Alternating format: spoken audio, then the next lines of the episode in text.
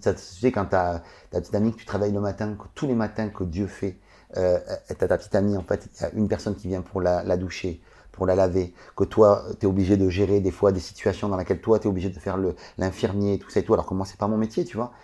Et, et quand tu vois tout ce qu'elle supporte, elle, je te dis, je peux pas me donner d'excuses, hein, tu vois, pour ne pas Hmm. euh, euh, aller à fond dans ce que je dois aller, dans ce sur quoi je dois aller, aller dans ma vocation, aller dans tout ça.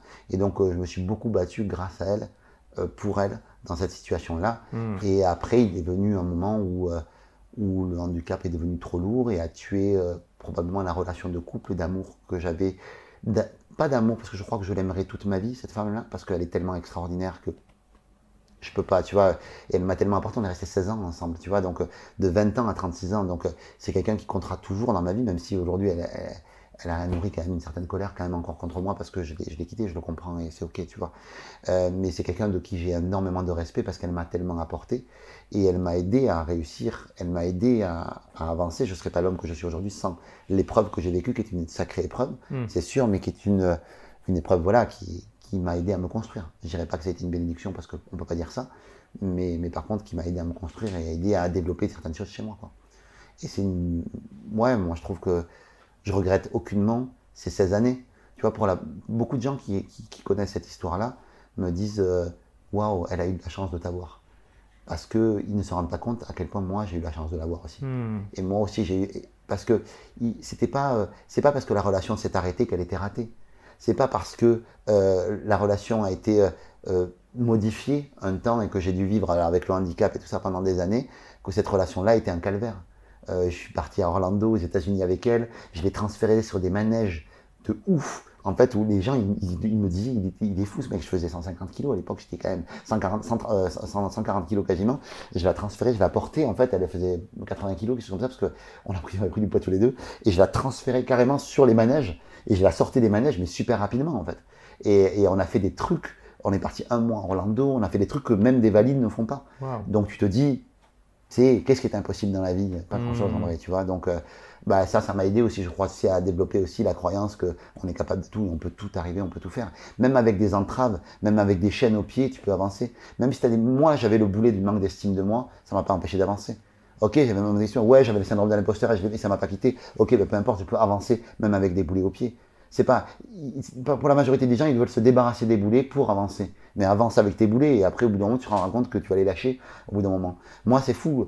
Euh, L'amour de moi, j'ai réussi à le gérer depuis, ça fait quoi? Ça fait peut-être un an et demi, deux ans que je gère ce manque d'estime de moi en me disant, en, en créant, en fait, c'est comme si je créais une espèce autour de moi, comme un temple autour de moi qui est inviolable. D'accord? Dans ce temple-là, je mets tous les petits Yannick qui ont été blessés, qui ont été humiliés, qui ont été euh, tous ces petits Yannick-là qui, à l'époque, auraient dû être protégés par des adultes, ils ne l'ont jamais été. Et tous ces petits Yannick-là, je les mets dans ce temple-là, je mets tous mes rêves dedans, et il n'y a personne qui les touche. Et c'est Mhm. moi qui les protège aujourd'hui. Ce qui fait qu'aujourd'hui, quand on me parle mal, à une époque, j'avais tendance à dire, oh, tu me parlais mal, c'est pas grave. Tu tu, tu, tu laisses tomber, tu machin. Aujourd'hui, je dis, non, non, d'où tu me parles mal? Parce que quand tu me parles moi, tu leur fais mal à eux. Et en fait, le fait de mettre ça en face, ça m'a aidé dans ma posture, en tout cas, à être beaucoup plus ancré et beaucoup plus euh, ferme aussi, tu vois, par rapport à certaines choses. Et euh, je reste empathique, je reste quelqu'un de très empathique parce que c'est ma nature et que je suis comme ça. Mais euh, à côté de ça aussi, je sais montrer les dents et je sais taper du poing sur la table quand il faut. D'ailleurs, c'est ce dont je parle dans mon livre en soi. Tu vois, les Ton gens- livre qui s'appelle? Les gentils aussi méritent de réussir. Et, Beau titre. qui moi, qui est un, très bon livre qu'on est édité chez la même, chez la- dans la même maison d'édition. Le Duc. Et ouais, chez le Duc ouais, Alizio. Et, euh, et- Ah, les yeux, c'est la collection. ouais, c'est la collection ouais. Ouais. C'est ça. Ouais. Maintenant, ça fait partie d'Albin Michel maintenant. Oui, absolument. C'est cool. Euh, donc voilà, et, et, euh, et je suis très heureux parce que le livre marche vraiment bien et que y a, voilà, ça fonctionne bien et que je suis content de porter ce message-là. Je suis content de porter ce message, de se dire, sois gentil, tu peux être gentil, mais apprends aussi à être gentil avec toi-même, apprends aussi à taper du poing sur la table, apprends aussi à, à te respecter au travers de ta gentillesse aussi. Et à pas dire oui à tout, parce que c'est pas ça le- la, la vraie gentillesse, tu vois. Mm. Apprends à comprendre qu'est-ce que tu achètes avec ta gentillesse.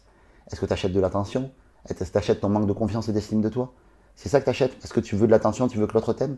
Ben, C'est peut-être pas le bon angle, tu vois. Apprends en fait à, purger, te purger de plein de choses en fait. Et souvent les gentils euh, qui nous regardent, peut-être qu'il y en a euh, qui nous regardent ici, probablement, je pense qu'on a tous un fond de gentillesse en nous. Euh, ben, si tu assumes ta gentillesse en vrai, euh, tu apprends que ta gentillesse, c'est pas être un béni oui-oui, c'est pas le manque d'affirmation de soi, c'est pas le manque d'estime de, soi, c'est pas nos, croyances, nos peurs, c'est pas ça. Parce que la gentillesse, on se cache derrière toujours ça pour dire oh oui, j'ai pas réussi parce que tu sais, je suis trop gentil, tu sais, je peux pas. Non, la vente, je peux pas, je suis trop gentil, je peux pas. Pour être un vendeur, faut être un requin. Rien à voir avec ça. Au contraire, un vendeur qui est un vrai gentil, qui est vraiment ancré, qui est là pour aider ses clients, est un très bon vendeur qui vend plus que n'importe quel autre vendeur. Hmm, intéressant. Merci d'avoir écouté ce podcast. Si vous l'avez aimé, est-ce que je peux vous demander une petite faveur? Laissez un commentaire sur iTunes pour dire ce que vous appréciez dans le podcast tout simplement. Ça aidera d'autres rebelles intelligents comme vous à trouver le podcast et puis à être inspirés tous les jours ou presque par lui. Merci et à très vite pour de nouvelles aventures.